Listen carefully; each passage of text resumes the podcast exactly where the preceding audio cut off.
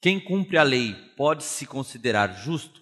A lei e a justiça não são necessariamente a mesma coisa. A lei pode ser muito injusta, porque a lei é uma confecção a partir uh, da tomada do poder, não necessariamente a partir da noção de justiça.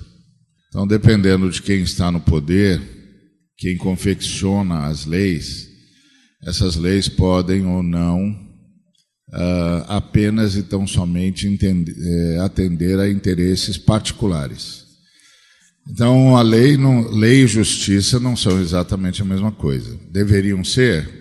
De certo, deveriam, mas, uh, mas não necessariamente o são, até porque talvez como disse o Ed ontem na mensagem dele, justiça seja um conteúdo que só Deus é capaz de, de fato, manipular, conhecer e elucidar. Então, quem cumpre a lei, um cidadão legal, mas não necessariamente uma pessoa justa. Aliás, eu acho que grande, o grande embate democrático é a busca da justiça expressa na lei e a busca de uma lei que expresse a justiça. Por isso, os embates são intensos e devem sê-lo. É, tem um texto muito interessante de um teórico chamado Franz Rinkelamert, e o texto dele é justamente a maldição da lei, onde ele sugere que dentro da teologia da carta aos Romanos, a grande injustiça cometida pelo ser humano é não apenas a sua pretensão de conseguir cumprir a lei, mas no caso ele está falando da lei divina e especialmente da Torá. Ele está falando da lei como o pacto celebrado entre Deus e Israel então, que a mera pretensão humana de conseguir ser justo a partir da lei já é uma injustiça. Mas ele sugere uma outra coisa também, é que não, ah, não poucas vezes é justamente no cumprimento da lei que somos injustos. Então, por exemplo, ah, esse é o exemplo que ele mesmo oferece no texto, a maldição da lei. Se eu peço um milhão emprestado para o Paulo, ele me empresta. E no nosso contrato, se eu não pagar um milhão até dezembro, ele tem o direito de levar a minha esposa e os meus filhos como escravo. E ele tem o direito, inclusive, de me matar. Então eu digo a ele, Paulo, eu não consigo pagar um milhão para você. E ele diz: Bom, então eu vou matar você e vou levar a sua esposa e os seus filhos como escravos. E eu digo, mas isso é uma crueldade. Ele diz, não, eu estou apenas cumprindo o nosso contrato. Olha, nós não assinamos que se você não pagasse, eu poderia fazer isso, eu só quero o que está aqui na lei.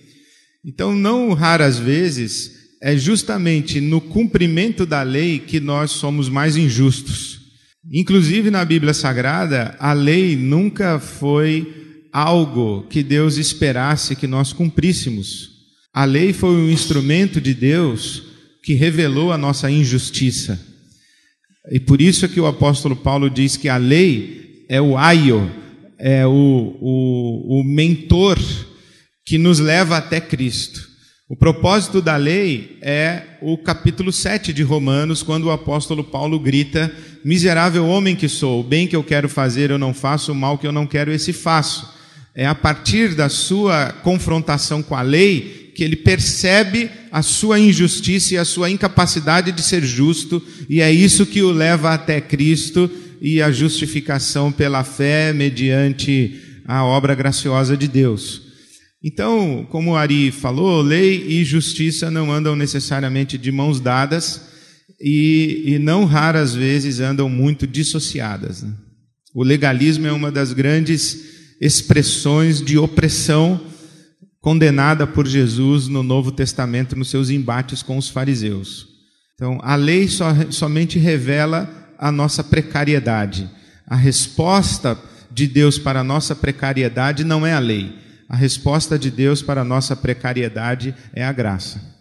Tem um livro chamado Justiça, que eu estava tentando lembrar o nome do autor, mas é uma capa branca com é, bastante fotos dentro da justiça, que diz da seguinte forma: o que, que é justiça?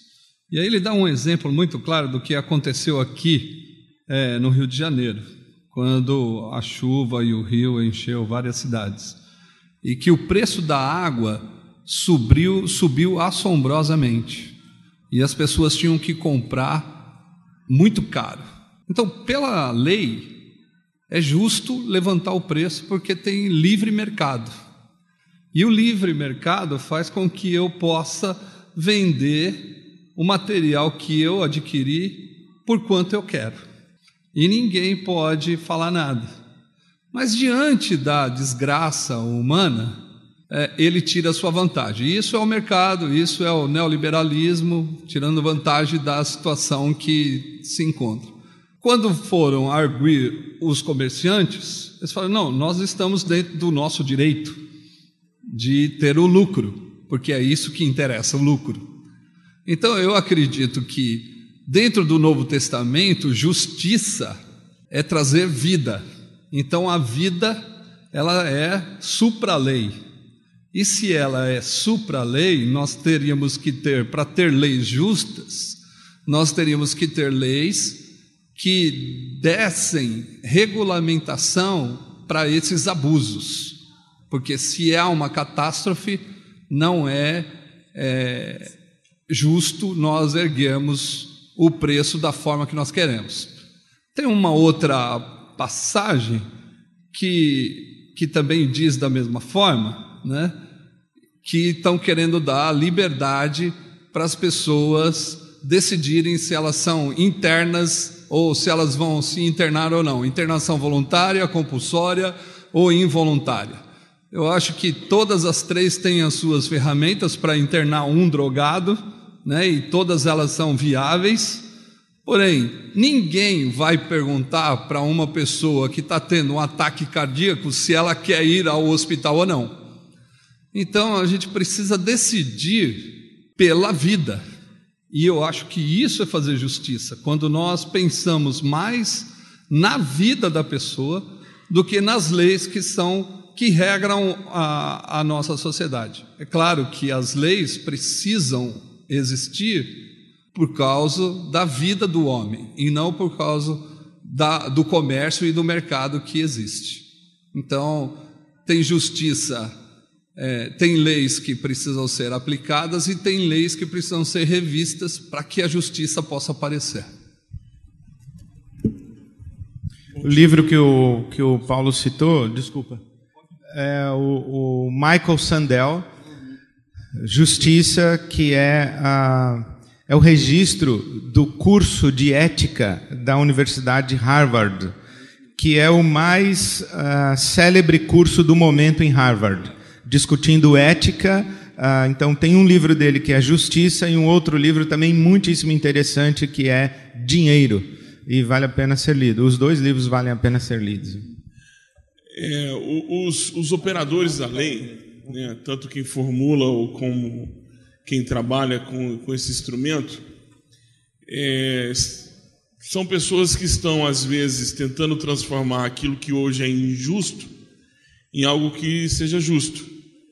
É, estão legislando a favor de uma situação que, que hoje os põe à margem, que os coloque ao centro. É, e há, e há muita, muito disso naquilo que nós passamos agora no último, na última discussão sobre, sobre reservas ambientais, uma, uma discussão muito ampla no Brasil durante um período em que foi se discutido sobre as, as reservas e, e o volume dessas reservas nas propriedades é, dos latifúndios e se levantou então os, um grupo, né, os ruralistas na, na, no Congresso Nacional, em que queriam negociar aquilo que era justo, o que tornaria-se lei, né, não que aquilo que era bom, mas tornou-se lei. Tentar formar uma, uma situação que fizesse com que aquilo que até então era é, ilegal, ilegal. E eu temo, porque durante muito tempo a, a igreja, e acredito que até hoje, ela, ela não se posiciona como aquela que tem a, a palavra de justiça. Nós estamos ainda, penso ainda, estamos ainda muito à margem, apenas como observadores, como se o processo em nada nos estivesse nos afetando ou que nós não pudéssemos participar de forma mais efetiva dentro do processo. Algumas discussões foram elencadas como discussões prioritárias. Então, hoje, é, no estado onde eu moro, no estado de Goiás, a bancada da bala, né, que já foi apelidada já como bancada da bala, foi a mais votada. Então, os delegados e delegadas ganharam espaço nas, nas, nas, duas, nas duas câmaras, né, nas, nos dois parlamentos, tanto no legislativo como também no federal, e com uma votação muito, muito ampla, com um discurso da menoridade penal. É, esse, essa discussão é, ganhou corpo, ganhou as ruas e, e a igreja não se posicionou. Quando eu falo igreja, falo eu, né? Eu não fui para a Câmara, para a câmera de TV, eu não fui para o YouTube, eu não fui para o Twitter, eu não fui para lugar nenhum dizer que isso não era, não era justo. Muito provavelmente essa lei vai ser discutida agora com esse próximo Congresso, e se nós nos mantivermos calados, haverá um clamor é, da nação para que a menoridade, a, a maioridade penal vá então para 16 anos, e aquilo que nós hoje consideramos injusto vai se tornar lei. E aí muitos vão dizer, é a lei, então agora passa a ser justo. Então, essa, essa, esse deslocamento dessa linha do que é justo, ou seja, a lei, esse deslocamento, esse poder de deslocamento da lei, para colocar os limites no local aonde eu desejo, é que eu vejo que é o grande problema. Nós não, os operadores, eles não possuem esse, esse fervor e nem tampouco essa preocupação quando vão deslocar essa linha, colocando essa linha do limite aonde que eles entendem que é o correto. Uma filósofa, é, Hannah Arendt, ela tem um livro, acho, sobre Jerusalém, e que ela vai a, o julgamento de Eichmann. Ele é um líder nazista e agora está sendo julgado em Jerusalém pelos crimes cometidos durante o nazismo. E aí ela percebe que Eichmann está cumprindo a lei, cumpriu as ordens, por zelo, por amor, mas sem nenhuma análise crítica do bem ou do mal, se estava fazendo certo ou errado. Quando ele está levando judeus para o forno, ele está cumprindo a lei. Ele está cumprindo, ele é um militar, ele é, presta serviços ao Estado alemão. Agora, o que é mais interessante é que Renard coloca também a cumplicidade da liderança judaica, dos líderes judeus. E aí ela é rejeitada, quase que expulsa da universidade, porque ela denuncia a cumplicidade dos líderes judeus com o regime nazista. E aí eu pensando em toda essa nossa discussão, ah, até onde vai essa cumplicidade da igreja? Porque nós podemos ter cúmplices ao silenciarmos acerca de algumas questões. Nós podemos ser cúmplices ao, ao não denunciar as que, o, o grito, vamos para o jargão aqui, o grito dos oprimidos, o grito dos vulneráveis. E nós, é, antiga essa, né? Eu creio que isso é muito interessante, de nós estarmos não só vendo que as pessoas estão cumprindo a lei, é, achando que estão fazendo certo, acreditando piamente que estão cumprindo ordens ali, mas não fazem uma análise crítica sobre o bem e o mal, sobre o justo e injusto. E é isso que Renata ela denuncia. E por isso é perseguida, quase expulsa da universidade. Então, cabe a, aos cristãos estarem analisando. Olha, mas a lei. Ontem foi falado sobre a questão da desobediência civil e sobre esses temas. Eu acho muito legal a gente estar tá conversando sobre isso. Uma coisa que eu gostaria de chamar a atenção, é, dentro dessa colocação do Ricardo e, e do Bujac, uh, é que, por exemplo, em relação à diminuição da maioridade penal, os maiores defensores dentro do Congresso são evangélicos, um senador e um deputado federal. Então, não é apenas que a igreja não se manifesta, é que gente que jura que está representando a igreja defende, defende a diminuição da maioridade penal. Acha que nós temos de mandar mais pessoas para a cadeia, que nós temos de mandar gente com, com 17 anos, com 18 anos para as prisões.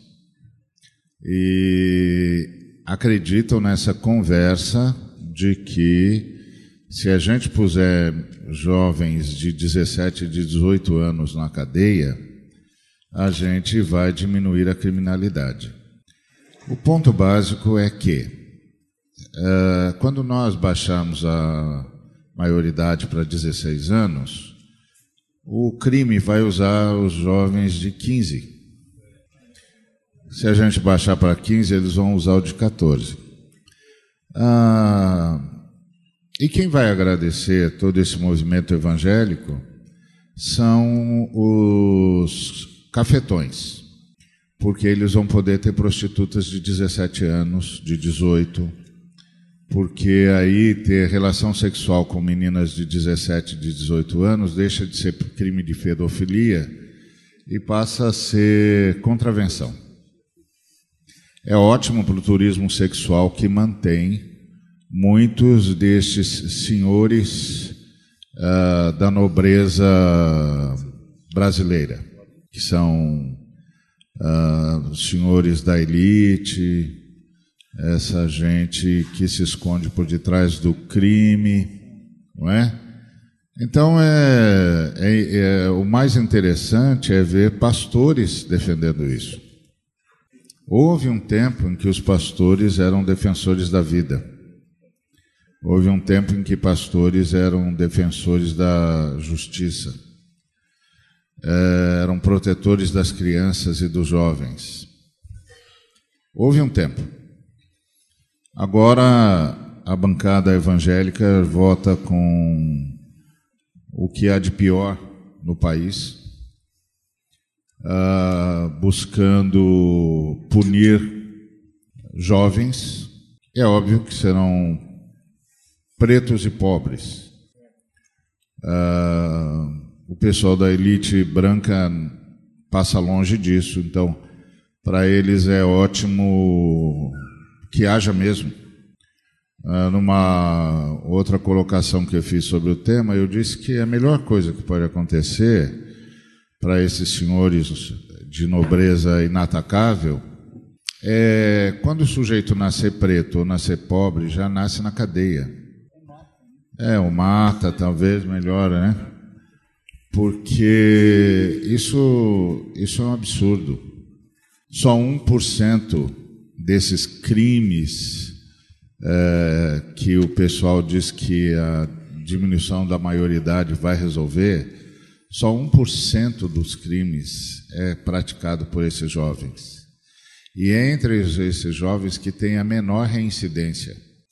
Do que é que nós estamos falando? Nós estamos falando de um país que não investiga 95% dos assassinatos. Nós estamos falando de um país que encontra a ossada uh, de um ser humano uh, na fazenda de um candidato que foi que levou um tiro na nuca, que foi executado e isso não é nem investigado. Então, do que é que nós estamos falando nesse país? Nós estamos falando de punir os pobres? Nós estamos falando de punir os negros? Do que é que nós estamos falando nesse país? Nós não estamos falando de justiça. Nós estamos falando de punição. Então, é difícil, é muito difícil. É, então, é, nós precisamos estar com um mínimo de temor de Deus. Porque se Deus achasse que sair matando gente resolve problemas, nenhum de nós estaria aqui. Então, nós somos seguidores daquele que morreu para que nós não morrêssemos. Nós temos de nos tratar assim. para ver o que, que a gente pode fazer a partir da educação, o que, que a gente pode fazer a partir da rede de proteção social, da assistência, da garantia dos direitos básicos, antes de pensarmos que a saída para a sociedade é prender e matar. Nós não estamos punindo assassinos, nós estamos construindo uma sociedade assassina. Essas coisas não vão ficar impunes porque tudo isso volta para quem a desencadeia. Será que num país tão desigual como o país que a gente vive, a lei resolve? Porque se resolver, basta a gente ficar com a lei. É, eu me lembro de Dona Marta, que mora lá na comunidade do Coque, na favela do Papelão, lá em Recife, de onde eu veio, de onde eu venho. Ela, quem cuida dela todos os dias é a generosidade, não as leis. A generosidade de um mando de gente que se levanta para para ajudar ela, a vida dela, a família dela e, e faz a vida dela acontecer. Num país tão desigual como o país que a gente vive, a curva já ficou tão baixa que a impressão que dá é que se as leis forem cumpridas, que não são cumpridas, mesmo assim essa lei, essa curva ainda não volta para o prumo, ainda vai ficar numa tão raso que é necessário mais do que leis para que a vida dela, por exemplo, é, seja contemplada. Então, eu acho que a gente precisa essa pergunta ela, ela é de um padrão muito baixo para o país que a gente vive. No país que a gente vive, no momento que a gente vive, e a quantidade de gente que está aqui nesse auditório, que está nos assistindo pela internet, e que pode mobilizar pessoas, e que pode fazer mais coisas, e que pode colocar mais ainda a mão no arado para transformar esse país, as leis é um padrão muito baixo, porque pode dar também um sentimento de eu já estou fazendo a minha parte. Na parte do todo, eu cumprindo as leis, já está tudo resolvido. Só que não está tudo resolvido mais no, se todo mundo agora colocasse o, o lugar no, na vaga certa do estacionamento do shopping. Isso não resolve mais no Brasil. Não está tudo mais resolvido no Brasil se as leis do seu condomínio, do som ou do relacionamento com o seu vizinho tivesse resolvido. Não está tudo resolvido mais. Então, essa pergunta, ela, ela, é de uma, ela é de uma curva muito baixa no país que a gente vive. É, o Missão na íntegra e a gente, cada um daqui com seu movimento, seu ministério, quem nos, quem nos vê pela internet, vocês que estão aqui, acho que a gente deve cumprir as leis, não devemos nos preocupar com a nomenclatura que vamos ter, se somos justos ou se não somos. E acho que a gente tem que procurar o padrão da generosidade, o padrão do, o padrão do cristão, o padrão de um povo que se levanta e, e entende que, como foi falado ontem aqui, o problema do outro é o problema não do outro, mas o problema do irmão. E quando a gente começar a olhar o outro como irmão, a gente não vai mais estar se preocupando se a gente está cumprindo lei ou se a gente está cumprindo a gente vai estar entendendo que, na verdade, não é o irmão que precisa da gente, é a gente que precisa do irmão. Então, essa é a minha opinião sobre a pergunta.